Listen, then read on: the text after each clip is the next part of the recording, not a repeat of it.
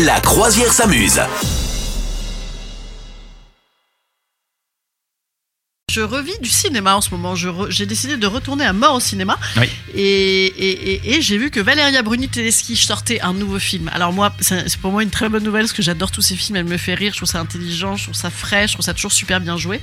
Euh, elle est folle cette nana, je l'adore. Et, là, elle sort un film qui s'appelle d'ailleurs, qui est déjà sorti, Les Amandiers, Mhm. euh, sur toutes ces années euh, d'instruction théâtrale avec euh, à, à côté de Chéreau, de Patrice Chéreau. Bon, moi qui était une de mes idoles absolues. Et donc voilà, on suit, on suit euh, cette fin des années 80. Je crois que c'est encore euh, enfin une, super réussite, euh, hyper sensible. ça va vite, c'est la passion, c'est le jeu, c'est l'amour. C'est ça ces films. Hein, si t'en as jamais vu, moi j'adore ça.